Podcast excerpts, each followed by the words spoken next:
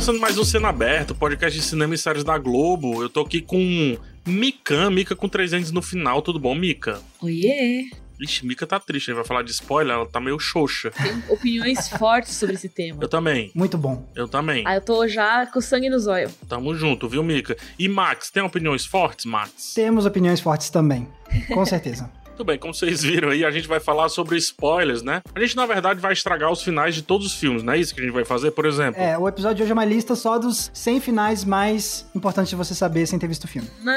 exatamente, por exemplo, Sexto Sentido, né? Sexto Sentido que, na verdade, eu tô brincando, gente, a gente vai fazer isso, tá? Olha só, A amei. gente vai falar sobre spoilers, sobre como é conviver do lado do criador de conteúdo para com esse problema que assola todos os lares da internet, né? Exato. Também vamos falar sobre o exagero ao abordar esse termo. Vamos falar como que ele começou, o que que é spoiler. Afinal, tudo é spoiler? A thumbnail de um vídeo é spoiler? O pôster de um filme é spoiler? Sim, gente, vai ter sessão de terapia de criador de conteúdo aqui.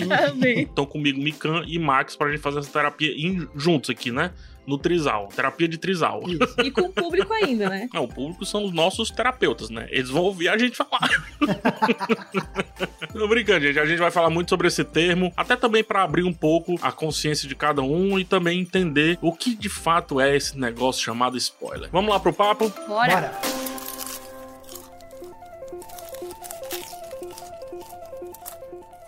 Eu definiria spoiler como algo que alguém te conta sobre uma obra narrativa e que supostamente vai estragar a sua experiência como espectador daquilo. Eu diria que é isso. Alguma coisa que te revelam e que supostamente estragaria a sua experiência. É, E daí vem até o termo em inglês, né? Sim. Exatamente, porque em inglês tem o verbo spoil e que tem diferentes significados, mas um deles é estragar. Entendi. E aí vem spoiler. É, e até um dos primeiros usos nesse contexto de histórias, né, de ficção, do termo spoiler em inglês, foi muito disso de estragar, sabe? Então, assim, o cara foi escrever um artigo e meio que foi falando vários finais de várias histórias. E falando, ah, isso aqui é spoiler, entendeu? Meio que assim, estraguei já. Ou seja, é basicamente o que eu falei que a gente faria com esse episódio, né? Uma lista contando finais de coisas. Exatamente, Exatamente. Mas a origem do termo é essa, Mika? Foi esse artigo, né? Isso, pelo menos, é um dos primeiros usos, assim, conhecidos. É o Dokini, que era escritor, e ele fez esse artigo com o título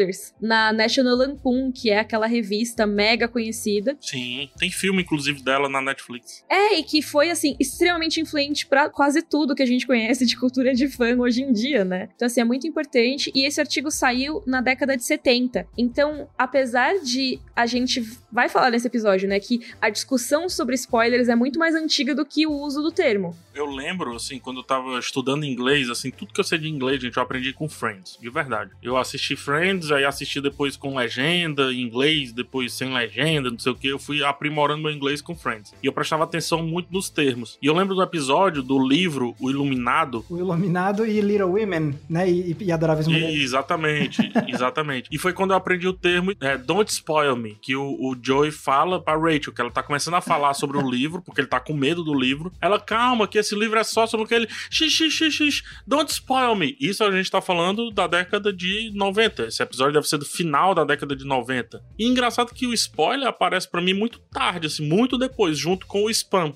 O spam que tem outra origem, inclusive uma origem de carne lá, né? Dos Estados Unidos, enfim. É na Inglaterra. Então são os termos que pra mim eles surgem na internet, só que quando eu busco na minha memória, eles meio que aparecem de algum outro modo, assim, como origem, sabe? Não necessariamente nessa cultura de internet. Entendi. Mas é, é que nem a Mika falou, por mais que o termo spoiler tenha surgido mais lá nos anos 70, o conceito e o debate sobre isso já é, vem de antes. Tem uma das histórias mais famosas, é o Hitchcock, o Alfred Hitchcock, quando foi lançar Psicose, ele fez toda uma campanha de marketing pra falar assim: se você vê Psicose, não conte o final do filme para ninguém. Ele queria muito que fosse uma surpresa e assim, foi uma campanha pesada no sentido de que tipo, faziam aqueles negócios de cartolina com a imagem do Hitchcock em tamanho real, colocavam na frente da sala de TV e aí tinha um balãozinho dizendo não conte o final. Outra coisa que eles faziam é que se o filme tivesse começado, Psicose, você não podia entrar depois que o filme começava, de jeito nenhum. Porque naquela época você podia entrar, o filme ficava passando nas salas de cinema de forma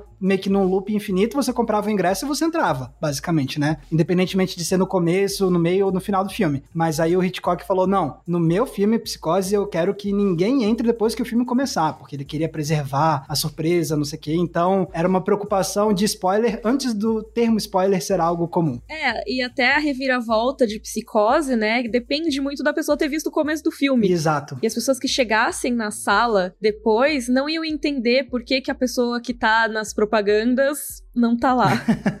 Basicamente, né? Sim. É verdade, é verdade. Mas é legal pensar isso porque tinha um costume antigo nas peças de teatro das pessoas saírem por outra porta, por mais que não tivesse uma próxima sessão, que era para as pessoas não saírem se misturando com o público da avenida principal e já falando sobre a peça que acabaram de assistir. Então tinha muito isso, do tipo, não, essa peça é de sair pela porta dos fundos. Até uma expressão que existiu assim há muito tempo, que não, isso aí a gente tem que sair, ó, caladinho. Isso me liga com o Sexto Sentido, que eu citei aqui na abertura, que eu tive o filme estragado, assim, mais ou menos estragado, porque na saída as pessoas saíam misturadas com a fila de entrada. E aí as pessoas vieram conversando aí, ah, eu nunca imaginei que fulano isso, isso, aquilo, outro. Eu, será que ela tá falando sobre o filme que eu vou assistir agora? Não sabia. Aí quando você começa a assistir o filme, você diz: Puta, bicho, sério. Mas a, reflexão que eu trago é que mesmo assim o filme para mim ele foi muito grandioso, sabe? Não porque eu esqueci do que foi falado, não é isso. É por como isso foi construído. E muita gente fala assim: pô, esse é um filme de ver de novo, com novos olhos, sabendo isso, agora é outro filme. Eu já vi Sexto Sentido pela primeira vez com esse sentimento. O sentimento de que eu tava vendo uma parada e procurando esses detalhes que justificavam essa parada, entendeu? Então tem os dois lados, né? Assim, estraga, estraga. Mas também tem outro lado de que quando a gente vê de novo, a gente vê com. Outros olhos. Prestando atenção a novos detalhes, né? Cara, eu acho que o Sexto Sentido foi o primeiro filme que eu vi, porque eu era muito novinho quando eu vi Sexto Sentido. Não precisa fazer isso comigo, entendeu, Max?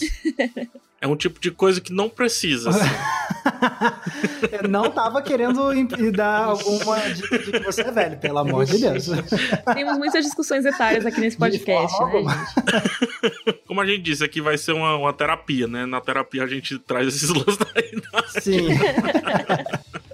Mas o que eu queria dizer é que, como eu vi novo, esse filme foi um dos primeiros filmes que eu assisti que tinha essa ideia da reviravolta no final. E eu lembro que me impressionou demais isso. E eu tinha entendido porque eu tinha amigos que já tinham visto antes de mim e eles falavam para mim que eles não queriam me contar qual era o final. E aí foi a primeira vez que eu vi um final assim que eu fiquei, meu Deus, é tão impressionante essa reviravolta. E aí eu comecei a entender e me preocupar, talvez pela primeira vez na minha vida, com isso de tipo, ah, talvez seja melhor eu não saber o que, que vai acontecer. Porque antes isso nunca tinha sido exatamente uma preocupação na cabeça de uma criança. Acho que quando você é criança, você não tá tão preocupado assim em, ah, não, se eu souber de alguma coisa que vai acontecer na história antes de eu assistir, talvez vai arruinar. Acho que você nem pensa nisso, né? Engraçado como ser sentido é marcante, né? Muito louco. Muito. PH, esse negócio do teatro ter uma saída diferente, é daí que vem aquela expressão exit stage left? Aham. Ah, rapaz, Legal. que doido. Porque tem peças que eles querem que a pessoa saia pela frente pra mostrar que foi sucesso, as pessoas felizes e tudo mais. Mas tem algumas peças que eles dizem, ó, não, essa peça é pela rua lateral, né? A rua do Batman, que eu chamo, dos pais do Batman, tá ligado? Sim. Tem o, aquele personagem da Hanna-Barbera, eu esqueci qual é o nome dele, mas que ele fala, ah, saída pela esquerda, alguma coisa assim. Saída pela direita, saída pela direita. Saída pela direita, exatamente. É tipo, verdade, que eu, eu sei que no inglês é isso, exit stage left, que ele falava. É uma saída fria que eles chamam. Eles chamam de saída fria. É, e, e, PH, eu sei que você é fã de Rush, que nem eu, e tem o disco ao vivo, né, do Rush, que é Exit Stage Left. Exatamente. Que louco, eu não sabia que essa Boa. era a origem. Adorei. A minha experiência com o Sexto Sentido foi bem parecida com a do PH, assim. Eu vi depois de saber o que ia acontecer no final. Nossa. Eu vi anos depois, assim. E realmente é outra experiência. Eu talvez gostaria de ter visto sem saber, pra curtir uma grande reviravolta e tudo mais. Mas eu acho que a gente vai falar mais sobre isso. Eu acho que uma história que depende completamente da reviravolta em si. Não necessariamente é uma história que eu gosto. Eu concordo com você. Nem sei o que você vai falar a seguir, mas concordo muito com você. É, então. É sério, porque muita gente se apega a isso, né? Uh, tem uma grande reviravolta. Cara, foi 90% terrível. E aí foi- tem uma grande reviravolta, é sucesso? Dá Oscar? Não, calma. Pois é, eu acho que assim, a reviravolta, ela está lá como parte de algo maior, né? Então, se você saber o que acontece nessa reviravolta desmorona o resto da história, essa não é uma história que eu tenho muito apreço. Então, a minha posição em relação a spoiler costuma ser que eu não ligo muito para eles. Também. Assim, óbvio que eu não gosto de gente que sai falando por aí, ah, tal personagem morre, ah, não sei quem é o vilão, ah, não sei o que, não sei o que lá. Que eu acho que isso é uma baita sacanagem, eu acho que a gente vai falar mais disso também. Mas, ao mesmo tempo, eu sou uma pessoa que às vezes, por saber um spoiler, fica mais curiosa ainda com a história sabe? E vai atrás porque eu quero saber como que chega até lá. O que que aconteceu para chegar a esse ponto? Por que que tal personagem é o vilão e tudo mais. Então, eu não acho que necessariamente os spoilers sejam algo tão ruim quanto as pessoas pintam, sabe? Pois é, eu concordo plenamente. Eu aprendi essa lição quando eu era adolescente e eu tava lendo pela primeira vez os quadrinhos de Watchmen. E aí eu tava lendo tudo mais, e aí eu decidi. Cuidado com o que você vai falar aqui. não, calma, não vou dar spoilers, mas o que eu quero dizer é que eu tava lendo os quadrinhos quadrinhos, e aí teve um dia que eu decidi pesquisar sobre o Watchmen na internet, e aí eu fui ler um artigo, um artigo no portal sobre o Watchmen e tal, e no meio do artigo eles dão um spoiler sobre basicamente quem é a figura maligna por trás de tudo que acontece na história. E eu tava, tipo, na segunda edição. Aí eu fiquei, putz, essa pessoa é a vilã? Eu não acredito que eu tomei esse spoiler. Eu fiquei tão chateado, fiquei assim, muito chateado. Mas eu, ah, beleza, né? Vamos seguir adiante. Aí eu fui lendo, fui lendo, e quando eu terminei, quando eu cheguei no final, eu vi que, tipo, cara, sim, é uma revelação grande, mas o final, ele é mais marcante por outra questão, assim, tipo, por outras revelações. Então, foi a partir desse momento que eu comecei a perder um pouco do meu medo absoluto de spoilers que eu tinha na adolescência, porque eu vi, cara, beleza, eu tomei um spoiler, mas a construção da parada, como aquilo foi arquitetado, né? E tudo que está além da reviravolta que foi estragada, digamos assim, tem tanta coisa mais para admirar em Watchmen que eu fiquei ok, tipo, realmente essa revelação não fez a obra desmoronar de forma alguma. Tinha muito mais a ser apreciado aqui para além desse spoiler que eu tomei. E a partir daí eu comecei a mudar essa pra ir pra esse lado aí que você falou, Mika. Então eu tenho essa visão, mas ainda assim eu ainda me considero uma pessoa que se importa muito com spoiler. Assim, eu tento evitar ao máximo, mas se eu tomar, eu fico chateado, mas depois eu dou uma respirada e aí eu lembro. Eu tenho que dar essa meditada e lembrar de Watchmen, digamos assim. eu tenho a impressão que é a, a teoria do Fusca Azul. Vocês sabem a teoria do Fusca Azul? Não. Aparentemente vocês nunca viram um Fusca Azul, mas vocês já viram vários Fusca Azul. É só você comprar um Fusca Azul. Exatamente que você comprar um Fusca Azul, todos os Fuscas parecerão azuis. Sabe qual é o termo disso? Na psicologia o nome disso é viés da confirmação. Viés da confirmação, exatamente. É tipo quando você aprende uma palavra e começa a ver em todos os lugares? Exato, exatamente. Mesma coisa. E eu penso assim com spoiler que quando eu era mais preocupado com spoiler, ele me aparecia mais e as pessoas literalmente vinham assim com maldade para dar o spoiler. Quando eu relaxei, é como se às vezes os spoilers passam pelos meus olhos e eu não capto que é um spoiler. E depois de assistir a parada, eu. Ah, então era aquilo e tudo. E aí eu assisti a parada quase virgem, entendeu? Entendendo ali tudo. Só depois, quando eu fui refletir, eu. Ah, então era sobre aquilo. Ah, entendi agora. Ah, que doido. O que eu não curto é o superlativo do não spoiler. Por exemplo, a Mika não se preocupa tanto com spoiler. Eu fico mais no meu termo. O Max já se preocupa um pouco mais. Mas eu, o que eu não gosto é o do superlativo do spoiler. Do tipo, tem uma parada nesse filme que eu não posso te contar. Sim. Putz, isso, bicho, pra mim é um terrorismo. Já, já cria uma expectativa, né?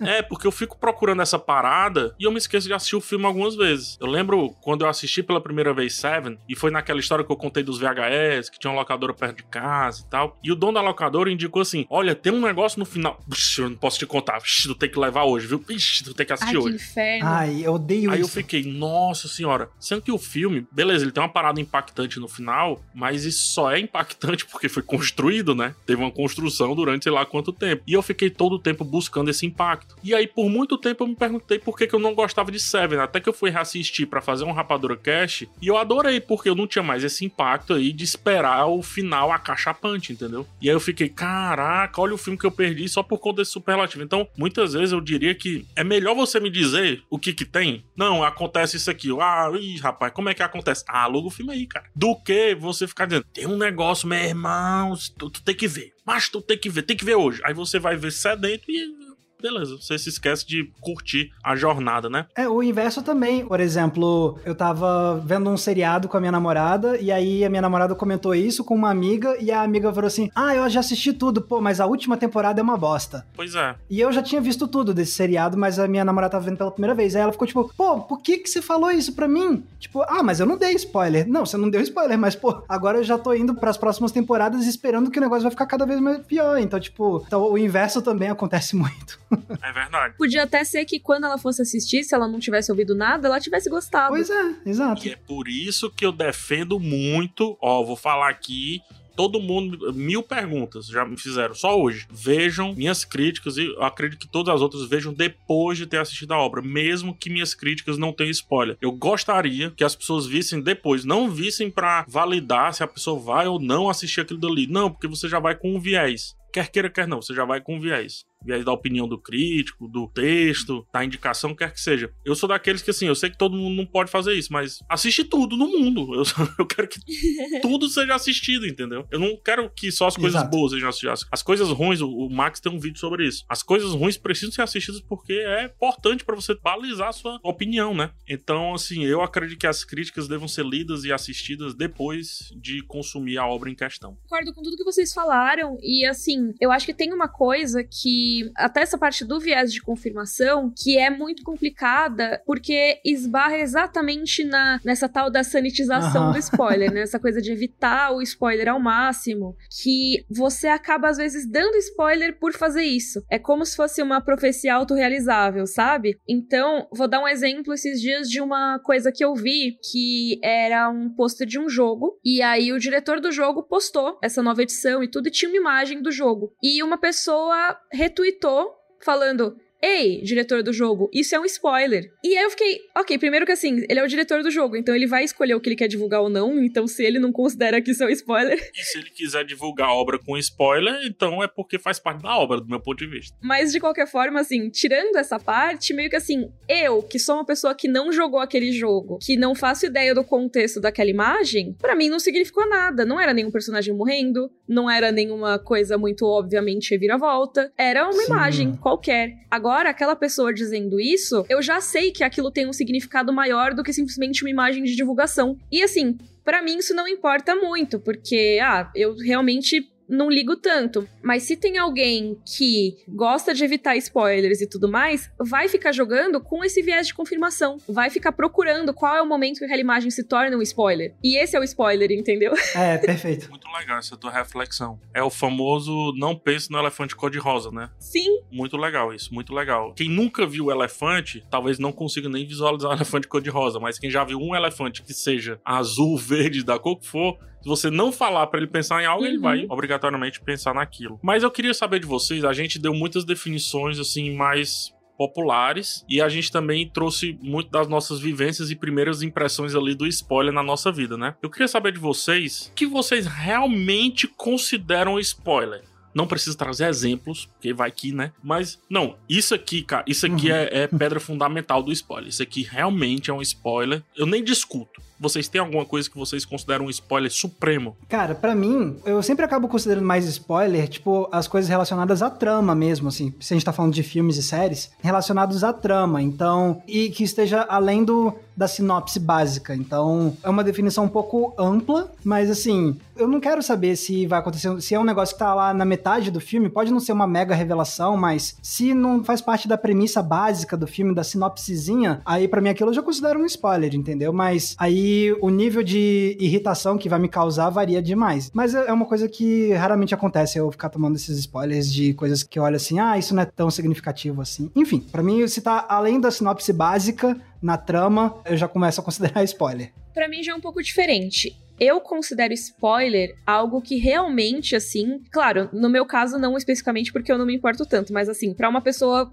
comum, vamos dizer assim, quando você falar aquilo, a história vai perder a graça. Então, assim, vai tirar alguma emoção que essa pessoa teria com essa história. Não é necessariamente o final, é, é tipo. Não necessariamente o final. A essência da história. É, mas muitas vezes isso passa pelo final, assim. Eu acho que tem coisas específicas que, para mim, são esse tipo de coisa que acaba mudando completamente como a pessoa vai aproveitar essa história. E para mim, o spoiler ele tem que ser essa mudança completa, sabe? Por exemplo, ah, eu não sabia que a pessoa usava roupa azul e não roupa vermelha. Não faz diferença no que você vai absorver da obra na maioria dos casos. Mas, por exemplo, se você souber que o melhor amigo do protagonista é o vilão, você já vai assistir de uma outra forma. Então, para mim, isso é um spoiler. Então, eu considero reviravoltas spoilers, considero mortes de personagens spoilers, porque toda morte de personagem acaba sendo um pouco uma reviravolta, né, no fim das contas. E também em caso de filmes e séries que são mais focadas em romance, eu considero quando um casal se forma ou algum desenvolvimento muito grande de um relacionamento, um spoiler também. Eu acho que a gente tá quase na mesma linha, porque eu vou trazer aqui um termo que eu explico na mesa de bar, tá? Do jeito que eu falo na mesa de bar. Mas eu não tô fazendo a discussão de religião e tudo, não tô falando sobre isso, pelo amor de Deus, não é isso. Mas a Bíblia, né, tá lá, termina a parte de Jesus dizendo que ele foi sacrificado, né? Foi colocado na cruz, crucificado. Jesus morre? Jesus morre. PH, agora eu nunca vou conseguir ler a Bíblia. Você estragou pra Mas mim. volta. Mas fica tranquilo que volta. Vo- Ele volta e depois vai de novo, mas fica tranquilo. Ai, é um suave. spoilerento mesmo. Meu Caraca, é Deus. um spoiler atrás do outro mesmo, assim, PH? Cara, que isso? É, é isso mesmo. Nossa, você não tem consideração nenhuma pelas pessoas que querem aproveitar essa história? Que horror.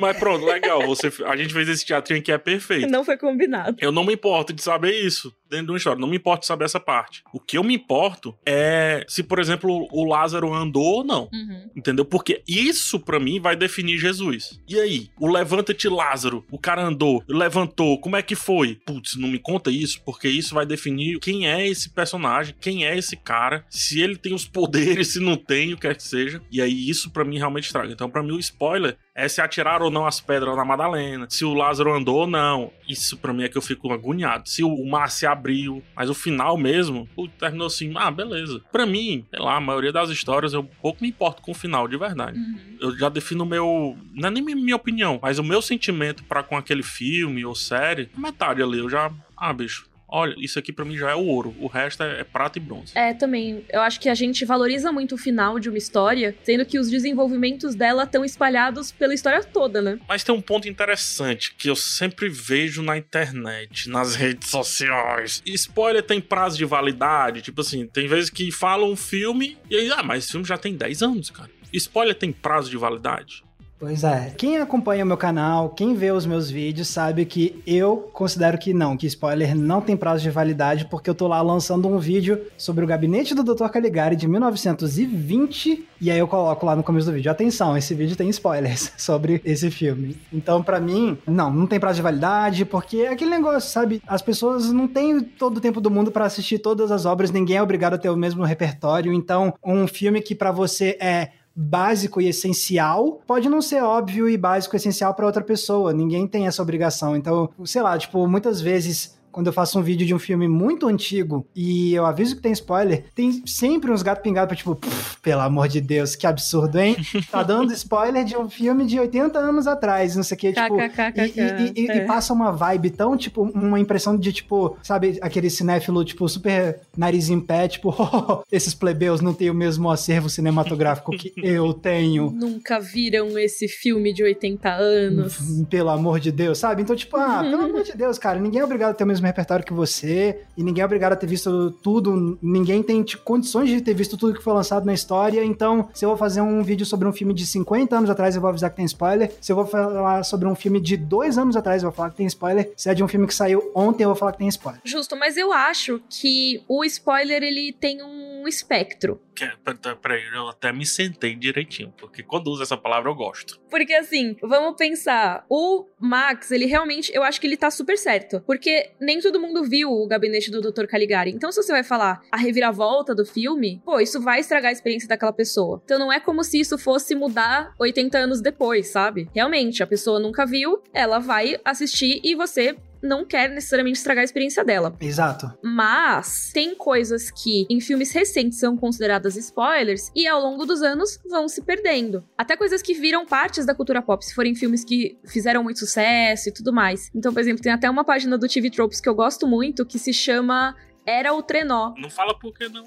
Eu não vou falar por quê, mas que é basicamente assim: tem algumas reviravoltas que já viraram um senso comum. Então, eu acho que quando é esse tipo de caso, não tem problema comentar, porque já virou algo comum. A questão é, como a gente sabe se virou comum, se não virou, né? Tem coisas que são muito óbvias. Sim, acaba sendo muito subjetivo, sim.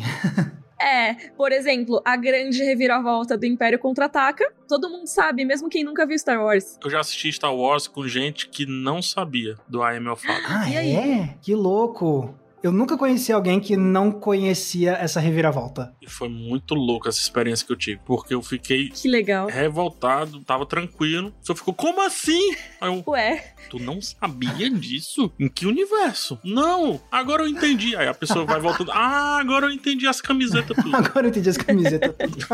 cara, eu amei. Então, mas é um fenômeno muito raro esse, né? E aí é o tipo de coisa que você pensa: será que eu devo parar de comentar esse tipo de coisa em prol de pessoas como essa específica que não sabiam, uma em um milhão, assim? Não necessariamente. Eu acho que entrou na cultura pop, entrou na cultura pop. Mas, por exemplo, O Gabinete do Dr. Caligari é um filme mega importante que em alguns círculos as pessoas vão falar abertamente sobre tudo que acontece nele, mas no público geral não necessariamente. Então, eu acho que é realmente uma coisa de nuance, sabe? É meio que assim, lê o ambiente. Será que no seu ambiente tem pessoas que vão saber disso? Será que não? Pra mim, coisas como as reviravoltas que eu falei, que são muito específicas, assim, mortes, quem é o vilão, não sei o que, não sei o que lá, a não ser que seja um caso muito extremo, por exemplo, Star Wars, sabe? Que mesmo quem não viu sabe, eu acho que é legal manter esse segredo, mesmo se for algo muito antigo. Mas coisas como ambientação, uma ou outra cena clássica, casais às vezes até, sabe, cenas de encontros entre o casal e tudo mais, eu não acho que seja o tipo de coisa que você tem que ficar guardando as sete chaves para sempre. Eu acho que se passou um determinado tempo, isso já se tornou um clássico, já foi muito comentado e tudo mais, não tem problema nenhum você comentar uma cena ou outra abertamente. Eu tenho dois lados, assim.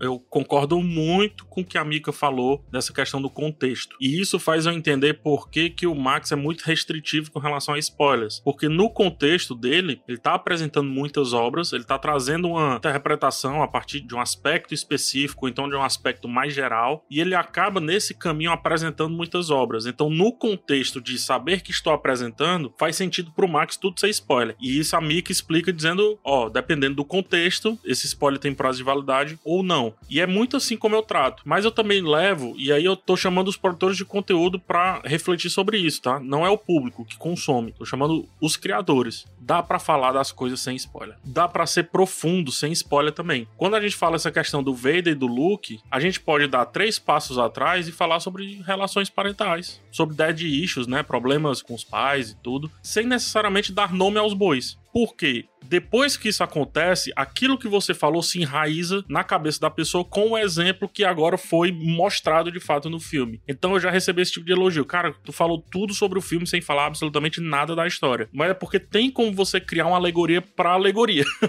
Aquilo dali já é uma alegoria de algo. Traz aquilo que tá sendo a alegoria desse algo, entendeu? Ele faz a alegoria inversa. Então o que é a relação do Vader com o Luke? Cara, problemas parentais. Vamos falar de problemas parentais? Vamos falar de problema com os pais, mãe, seja o que for, de irmão, irmã etc. Vamos falar sobre isso. Porque quando a pessoa for assistir, a pessoa vai casar e vai dizer: Caraca, agora faz sentido o que o PH falou. E se não fizer sentido, se a pessoa nunca for assistir aquilo dali, vai ser bom para quem consumiu. Por quê? Porque são coisas da vida.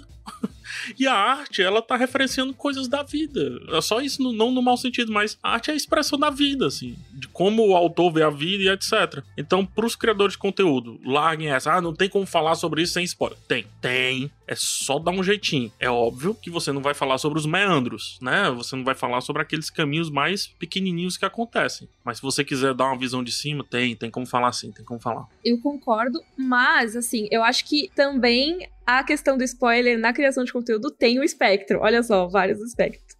Tem, tem. e é isso que eu gostaria de saber. O Max, eu acho que eu já sei, mas pra ti, Mika, dentro do teu conteúdo. Porque essa explicação que tu deu do contexto, isso pra mim é tipo, é ouro. Uhum. Isso pra mim devia estar no livro do spoiler, sabe? Depende do contexto. Mas dentro da tua criação de conteúdo, como que tu trata isso? Cara, eu não gosto de colocar spoilers no título, por exemplo, e não gosto de colocar spoilers na thumbnail do vídeo, né, que é aquela miniatura que aparece. E a thumbnail é a fotinha que aparece no YouTube. é, Isso. chama de miniatura miniatura, vitrine, thumb, thumbnail, tem vários nomes. Mas é aquela fotinha, gente, que vocês veem, tá no YouTube inteiro. Então, eu tento evitar colocar sempre, né? Eu coloco, assim, coisas que vão identificar aquele episódio. Então, pode ter algum momento icônico do episódio, mas que não vai ser a morte de um personagem, não vai ser alguma coisa que realmente é o negócio do personagem. Então, por exemplo, eu tava fazendo esses dias vídeo de um episódio de uma série que tava correndo tudo bem, e aí, nos momentos finais, apareceu um vilão. Eu não coloquei a cara desse vilão na minha thumb, sabe? Porque as pessoas Sim. não estavam esperando. Porque você tem bom senso. Então, mas muita gente no YouTube vai colocar. E aí eu acho que isso é uma coisa legal de discutir, mas eu só vou só é complementar no Perfeito. conteúdo do vídeo. No conteúdo do vídeo, eu costumo evitar falar coisas específicas que acontecem numa história. Geralmente quando é um vídeo sem spoilers, óbvio, né? Porque vídeo com spoilers aí tudo bem, eu aviso antes e tá tudo certo. Mas quando é um vídeo sem spoilers, eu costumo deixar as coisas meio vagas vagas sabe? Eu falo, ah, tem esse tipo de coisa que acontece, mas eu não vou falar, ah, o personagem fez isso, aquilo, aquilo outro e não sei o que lá. Porque eu acho que eu descrever um momento já seria um spoiler, sabe? Uhum. E assim, tem muitos vídeos, eu faço muito ficcionário, por exemplo, que é uma série de vídeos sobre cultura pop, que vai falar de exemplos de determinadas coisas em obras. Então, sei lá, eu tenho um só de plot twist, só de reviravoltas. Aí, meio que assim, se você for citar exemplo, você já tá dando spoiler. Então, eu sempre aviso, gente, ó, esse vídeo obviamente vai ter muito spoiler de muita coisa. Não vai dar para dizer de tudo o que, que é, não vai dar para dizer de tudo que eu vou dar spoiler, porque só de eu dizer que tem de determinada obra, você já vai saber que vai ter uma reviravolta dela, e aí já é um spoiler, né? Então eu tento ser cuidadosa. Deixa eu só dar uma pausa em você para puxar o seu saco, porque você faz um tipo de conteúdo muito parecido com o meu, que é a de análise episódio a episódio. E, obviamente, eu vejo que você avisa que tem spoiler, eu também aviso que tem spoiler, mas muitas vezes você faz o que eu faço também, que é não precisar contar o que de fato aconteceu, que é isso que você tá falando. No Roda Cavalo, né, um podcast que você tem sobre Game of Thrones, vocês dissecam um capítulo inteiro inteiro da série As Crônicas de Gelo e Fogo. Mas sem ser daquele jeito infantil, que é como eu costumo pensar na minha cabeça, quando eu vejo as pessoas contando o que aconteceu. Aí ele fez, aí ele diz aquilo, aí ela falou aquilo, aí, aí ele tava assim, aí não, isso não precisa. É porque se a pessoa quiser saber, ela vê a coisa, lê o livro. Exato. Faz, vê a série, né? Exato. E você faz isso muito bem. E é engraçado que às vezes eu vejo que você disse que vai ter spoiler e depois que eu termino eu digo, não teve spoiler. Porque você tá sempre dando esse passo para trás. Eu acho isso muito, muito elegante. É de uma elegância muito grande. Fica aí o elogio. Uh. Ai, PH, muito obrigada. Fico lisonjeada. Eu queria aproveitar isso que você falou para puxar que, assim, eu sou super cautelosa com spoilers e mesmo assim eu sou muito acusada de dar spoilers. Hum. E eu queria entrar nesse momento que é o momento que eu vou ser. A gente já pode começar a nossa sessão? É, exatamente, a nossa sessão de terapia até que ponto essa coisa de evitar spoilers não foi longe demais. que assim, vocês estão vendo a gente comentar aqui que a gente costuma ser sensato com as coisas que a gente coloca. Às vezes pode, ah, deu um spoiler sem querer, não sei o que aqui a colar, mas todos nós somos muito cuidadosos. O Max tem aviso em um filme de 80 anos atrás. O PH também tenta falar em termos vagos. Eu tento sempre colocar aviso e não colocar uma coisa muito na cara nas thumbnails, no material de divulgação dos vídeos. Mesmo assim, eu não sei vocês, mas eu recebo com muita frequência comentários reclamando de spoilers de coisas que eu nem imaginava que as pessoas iriam se incomodar incomodar. Isso não acontece comigo e eu só posso imaginar a dor de cabeça que é passar por isso. Max, vamos fazer o seguinte: eu tô apresentando esse podcast, mas para essa perna final do podcast, por favor, apresente, que a gente gostaria de se consultar com você. por favor, conduza, Max. Ai, não, tranquilo. Então, beleza, ó. Isso é uma experiência que, como eu comentei, eu raramente recebo esse tipo de aviso, principalmente porque eu sempre aviso que vai ter spoiler de qualquer coisa, né? Então, é como se fosse meio que um colete à prova de balas nesse sentido. Mas então, como é que é os casos exagerados de gente reclamando de spoiler que vocês recebem? Cara, teve uma vez que eu fui fazer uma crítica sem spoilers do filme Coringa, uhum. com Joaquim Phoenix. E um dos comentários disse que eu tinha estragado o filme, que eu tinha dado muitos spoilers, porque eu comentei que tinha uma infestação de ratos em Gotham City. Nossa senhora. Ai, meu Deus. Tipo, é como. Meu filho, vai tocar na grama, sabe? Tipo, respirar um pouco de ar livre. É, tipo... cara. Porque assim, quem assistiu Coringa talvez nem se lembre disso, de tão insignificante que é. Eu não lembro, sério mesmo, eu não lembro. Não, eu lembrava, assim. É uma das primeiras coisas coisas que são ditas no filme. Passa no jornal que tem infestação porque tá com uma greve de lixeiros na cidade. E assim, tudo isso é ambientação, né? Tem gente que considera ambientação spoiler. Entendi. E aí eu fico, putz, tá, posso até falar do filme, mas a ambientação dele é tão importante, como que eu não posso falar da ambientação para falar minha opinião sobre esse filme, né? E para algumas pessoas não pode, mas eu acho que esse é um caso bem exagerado. É, eu achei bem exagerado, com certeza. Sim, eu fiquei muito chocada. Eu tenho casos parecidos, por exemplo, eu cito, sei lá, algum termo mais filosófico sobre a obra e a pessoa reclamou, oh, você deu spoiler já pra eu ir pensando assim. Eu, caramba, bicho. Mas aí também é demais, né? Então a pessoa considerou spoiler meio que a sua análise crítica. A maneira como eu pensei o filme, Entendi. a pessoa achou um spoiler. Ah, pelo amor de Deus. Que aí a minha resposta foi, e essa eu respondi, eu disse assim, ó, se essa é a sua preocupação, por favor, não dê play num vídeo antes de assistir esse filme, pelo amor de Deus. Exato. Nenhum vídeo na sua vida, não leia nada, não leia inclusive a sinopse, porque muita gente pensa que não, mas a sinopse, por mais que seja aprovada pela direção, ela é uma peça de marketing, né? Então ela é uma peça do marketing do filme, ela foi criada por outras pessoas que não o criador do filme. Apesar de que tem criadores, caso e caso, tem criadores que eles mesmos escrevem a sinopse, assim, ou que pode estar na sinopse. Mas eu já recebi coisas absurdas desse jeito, assim, que a forma de eu pensar estragou a maneira como a pessoa vai ver o filme. E teve casos que eu realmente dei spoiler, porque aí, assim, a gente vive bolhas, né? Diferente, acho que da Mika, eu não sei se é a Mika, mas diferente do Max, eu leio muitas notícias que estão saindo aí do cinema, eu fico me atualizando e tal, de mercado e etc. E algumas coisas não é nem que vazam. Por exemplo, eu sei que a atriz ou ator tal está no episódio tal do Loki. E aí, quando eu tô assistindo o episódio, é aquele negócio que eu faço. Se você contar os personagens, você já sabe quem vai ser o personagem que vai aparecer ali, naquele ator ou atriz que foi anunciado na série, né? E aí eu penso que isso é senso comum para quem tá acompanhando o Loki. E aí, por pensar que isso é senso comum, eu bufo, joguei na thumb. E aí depois vem uma reclamação. E eu vou lá e mudo a thumb. Uhum. Né? Então tem também essas questões que eu errei, dando spoiler de maneira errada. Agora, o como eu imagino a obra, como eu vejo, através de que olhos eu vejo, não, gente, pelo amor de Deus. Isso aí eu vou dar como exemplo a questão dos ratos. Para mim, isso aí é um caça-rato. Não, mas é isso, porque realmente a sua perspectiva, a perspectiva que a gente traz sobre as nossas visões sobre as obras, podem de fato influenciar as visões dos outros? Podem. E é por isso que, inclusive, o PH falou que ele recomendaria vocês verem os filmes antes de verem os vídeos. Agora, disso pra você considerar que isso é um spoiler e você reclamar com a pessoa que criou aquele conteúdo, aí, ah, pelo amor de Deus também, né? Uhum. É, então, eu tô aqui vendo, por exemplo, eu procurei agora nos comentários do meu vídeo o termo spoiler.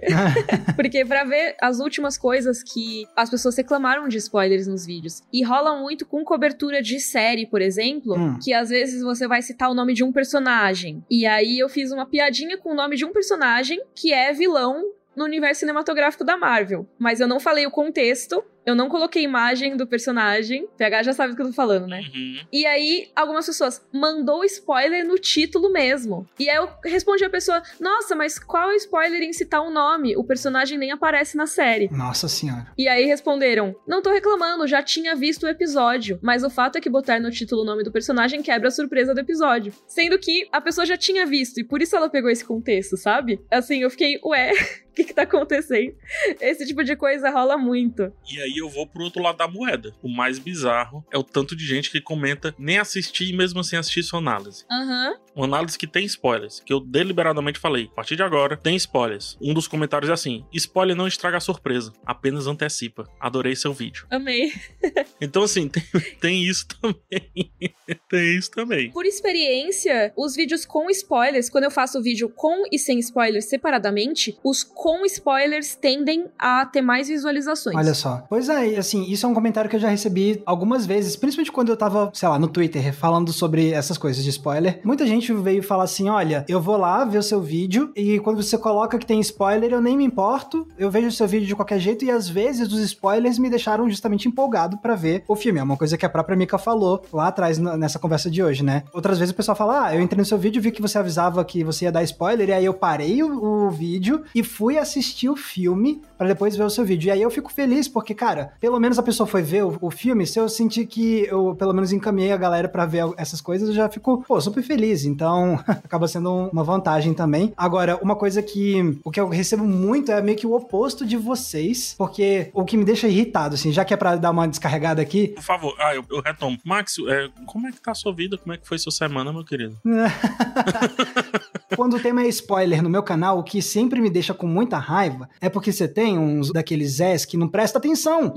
Ele abre seu vídeo e parece que fica olhando pro teto, sabe? Porque o negócio é assim, eu tive que fazer umas evoluções como eu tratava isso no meu canal, porque quando eu comecei a colocar aviso de spoiler, eu colocava só escrito na tela, uma cartela, tava lá, atenção, esse vídeo tem spoilers, mas era só a imagem, um texto na tela. E aí começava meu vídeo. E aí chovia comentários. Oh, você não avisou que deu spoiler, você não avisou que ia dar spoiler. Eu, eu respondia comentário por comentário. Você viu a abertura do meu vídeo? Aí as pessoas, eita, não, não tinha reparado. E aí tinha os outros que iam falar assim: ah, mas a culpa é sua, você não colocou um aviso de áudio. Aí eu, ah, é? Tá bom então. Aí a partir daí eu comecei a colocar. Você não olhou pro meu vídeo. Em texto e um áudio. Então os meus vídeos começam lá: atenção, este vídeo tem spoiler, tem a minha voz falando. E aí reduziu as reclamações, mas ainda vira e mexe. Tem um gato pingado, outro que vira assim: pô, avisa que vai dar spoiler, eu sou idiota. Tipo, aí eu faço questão de ir lá responder: reveja a abertura do vídeo, infeliz. Você fala infeliz. o Max é muito categórico.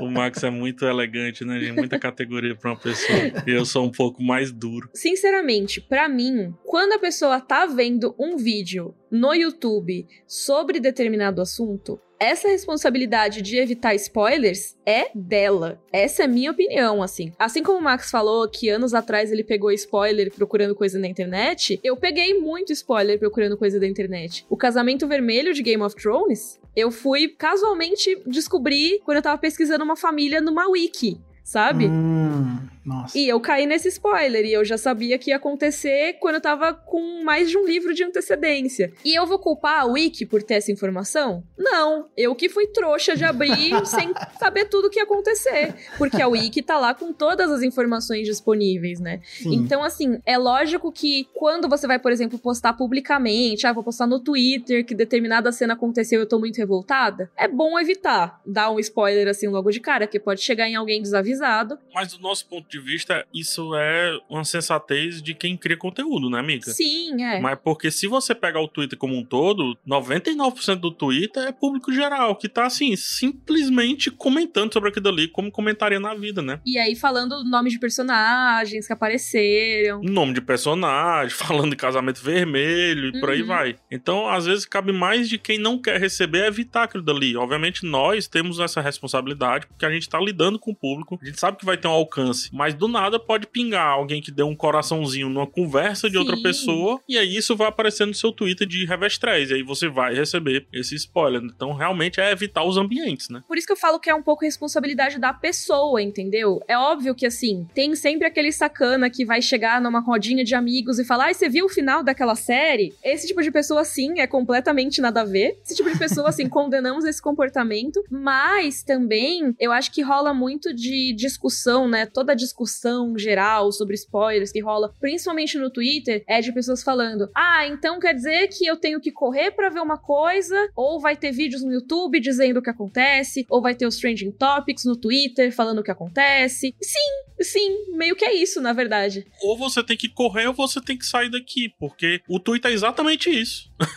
É que se você se importa, é isso. Porque, por exemplo, eu não me importo. Então, eu às vezes entro sem nem ter visto a coisa. E pra mim não faz diferença, mas se pra você faz, assim, eu sinto muito em informar, mas as pessoas não vão parar de falar a respeito de determinado assunto que elas acabaram de assistir e estão animadas pra comentar com os amigos, né? Eu acho que sim, existe uma questão de etiqueta de spoiler, de você não ir falar diretamente pra alguém, mas você entrando desavisado num ambiente como esses, na verdade, nem desavisado você tá, porque você sabe que isso acontece. Sim. E aí você fica bravo que acontece. Mesmo assim, eu fico meio brava com isso, que as pessoas elas vão lá reclamar, pô, estão falando spoiler de Loki no Twitter. Sim, toda quarta-feira de manhã tem spoiler de Loki no Twitter, sabe? Engraçado, umas 3 horas da tarde já não tem, né? Ou seja, 5 horinhas fariam total diferença da pessoa não frequentar determinado ambiente. Uhum. Como, por exemplo, comecei aqui todo o papo, o lance do teatro saída pela direita ali ou saída pela esquerda. Essa saída lateral dos teatros. Era justamente porque, assim, as- o ambiente de quem assistiu à peça, ao filme, à série, quer que seja, é um ambiente onde as pessoas vão conversar conversar livremente sobre aquilo dali. As pessoas não conhecem as pessoas que estão ao seu redor. Uhum. Então elas não sabem se as pessoas viram, deixaram de ver e tudo mais. Eu já tive mesas de bar que me pediram pra falar mais baixo. Ah, porque você tava falando de determinada obra. Quem estava comigo na mesa de bar? A gente tava conversando e tal, e conversa vai, conversa vem, aí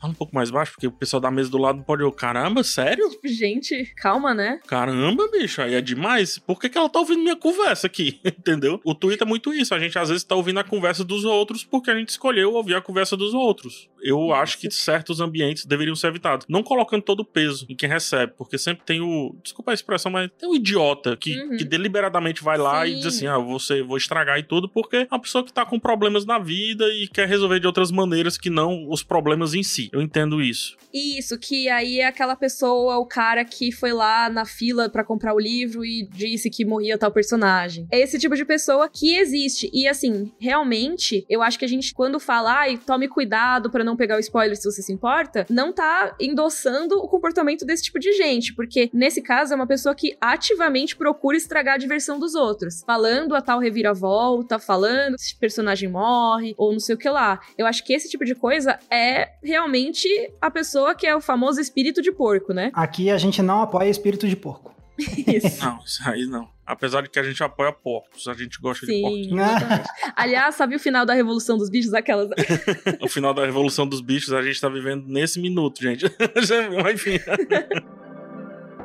Só uma questão aqui, pra gente já se encaminhar pra nossa síntese em cima desse assunto. Não sei se vocês já tiveram essa percepção, tá? Mas nos últimos anos eu tenho me relacionado muito com gente que não se relaciona fortemente com a cultura pop como nós nos relacionamos e como muitos dos nossos amigos, até porque nós crescemos com pessoas gostando das mesmas coisas, né? Enfim, tendo os mesmos gostos, tendo as mesmas referências e por aí vai. É uma questão meio de retroalimentação, né? Muito grande. Mas ultimamente eu tenho feito novas amizades que estão bem distantes, assim, do centro da cultura pop. E é impressionante como para essas pessoas o spoiler, tipo, não existe tanto, sabe? Assim, o medo, ou até mesmo a caracterização de que aquilo foi ou não um spoiler. Não existe. Então, muitas vezes, as redes sociais levam a isso também. As nossas bolhas estão muito inseridas num contexto que tudo parece um spoiler. Desde a capa, né? Ou melhor, desde o pôster de um filme que o diretor escolheu, aprovou, quer que seja, até a capa do vídeo de um criador de conteúdo. E é impressionante como, às vezes, eu me seguro para falar sobre algo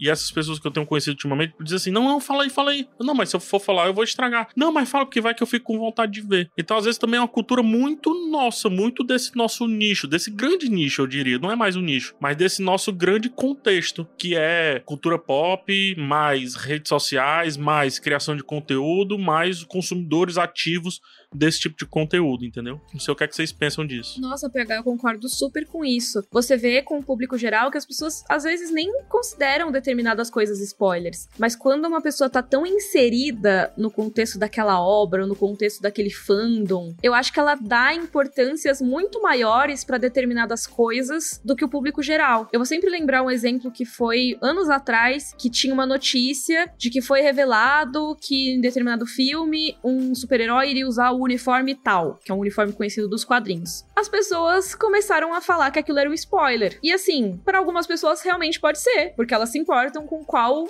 armadura o personagem vai estar, com qual uniforme o personagem vai estar. Mas pro público geral aquilo é marketing. É tipo, nossa, que legal, eu vou ver determinada fantasia pro meu personagem, sabe? E me colhe o paradoxo. Por quê? Aquilo só é spoiler pra pessoa porque ela está veementemente inserida naquele meio. E o único jeito daquilo não ser um spoiler ou não chegar àquela pessoa, ela não estar mais inserida com tanta veemência naquele meio. Então é um paradoxo. Quanto mais inserido você tiver, mais essas coisas que poderiam ser laterais para um público maior vão te atingir. E mais você, às vezes, na defensiva de não querer ser atingido por isso, ou querer evitar que outras pessoas sejam atingidas, você acaba chamando atenção para aquilo, que é o tal do efeito Streisand, né? Exato. Você fica, ai, não vejam isso, pessoal, não falem disso. E aí todo mundo, ah, isso o quê? Deixa eu ver. E aí presta atenção, e aí pegou o spoiler. É, não pode falar sobre. né? É, tem, é, E exato. o único antídoto disso, para que eu vejo, eu vou querer os comentários do Max em cima do que eu falei anteriormente, mas só para concluir esse assunto que a Mika trouxe, que é muito bom, o único antídoto disso era a pessoa não estar inserida, mas Aí você tem que se fazer uma pergunta: você gosta de estar inserida ou você gosta de ir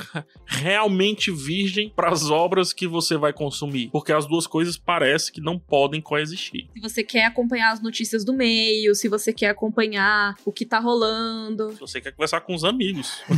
é, quer conversar com amigos que são atualizados nesse meio, é meio difícil de ficar completamente alheio ao que tá rolando. Sim. Mas também, aí assim, eu acho que volta no que a gente falou no começo. Até que ponto você tem que entrar completamente virgem para assistir alguma coisa, sabe? Isso importa tanto quais coisas que são necessárias de evitar que você saiba. Saber que determinado ator vai estar tá numa obra ou não, importa. Importa saber que o super-herói vai usar o uniforme X, Y ou Z? Eu, Mikan, acho que não. Eu acho que importaria se falasse, ah, o herói morre nesse filme. Aí, pô, é chato. Mas entrar assim, sem saber absolutamente nada, nada, nada, é cada vez mais impossível, né? Eu acho que é uma coisa bem utópica. E tem uma coisa que eu acho muito importante que é a gente às vezes trata as coisas que a gente vai assistir como checklists. De, ai, ah, isso aqui acontece isso, isso e aquilo outro. Só que, assim, mesmo se você souber que tem isso, isso e aquilo outro, você não vai saber o que é aquele filme, o que é aquela série. Porque você só vai saber assistindo, você vai ver o caminho do ponto A até o ponto B, até o ponto Z. E isso é uma coisa que, a não ser que a pessoa passe o filme inteiro na frente dos seus olhos, ela não consegue te dar esse spoiler. Então, assim, se chegar a esse ponto dela passar o filme na sua frente, você já viu o filme sem pegar nenhum spoiler antes, então parabéns. Exato. Olha, do ponto de vista do consumidor, que tem certas coisas que eu consumo e que eu não sou produtor de conteúdo. Do ponto de vista do consumidor, eu reitero o que foi falado anteriormente e caso com isso que você falou agora. Muitas vezes a culpa foi minha, porque as coisas elas estão lá porque sim. Algumas vezes elas simplesmente existem. Era só eu não ter aberto aquela caixa de Pandora. Eu abri a caixa de Pandora, não tem como fechar de volta, não tem como desver, né? A curiosidade matou o gato. A curiosidade PH. matou o gato. Então algumas coisas devem ser o gato de Schrödinger.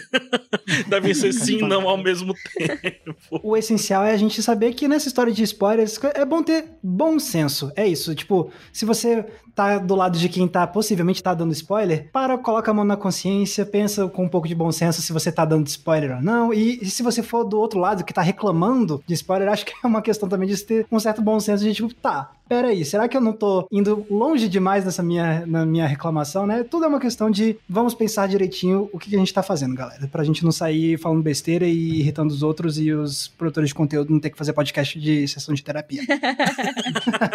é isso. Perfeito.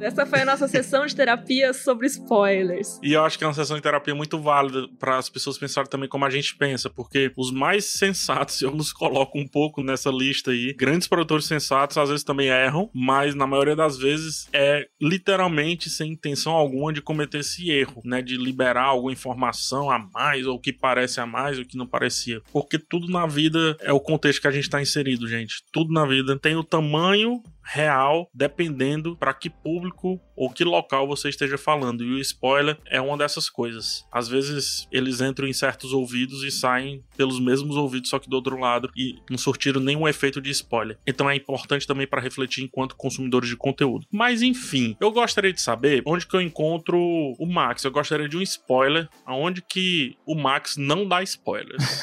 o spoiler é que eu não dou spoiler no meu canal no YouTube chamado Entre Planos, que você encontra escrevendo Entre Planos tudo junto. E se vocês me procurarem no Twitter e no Instagram com @maxvalarezo com um Z somente, vocês me acham lá, também não dando spoiler e Mikan? Você me encontra no YouTube como Mikan, com três N's no final. Eu juro que eu sou cuidadosa com spoilers, mas às vezes, se você for muito criterioso, pode ter uns spoilers aí. Mas eu juro que eu tento avisar sempre. E no meu Twitter e no meu Instagram, você me encontra respectivamente como Hey Underline Mika e underline Miriam Castro. E você, PH Santos, onde as pessoas podem te encontrar dando spoilers ou não? Você me encontra como PH Santos, S de Santos aí é de spoiler, tô brincando.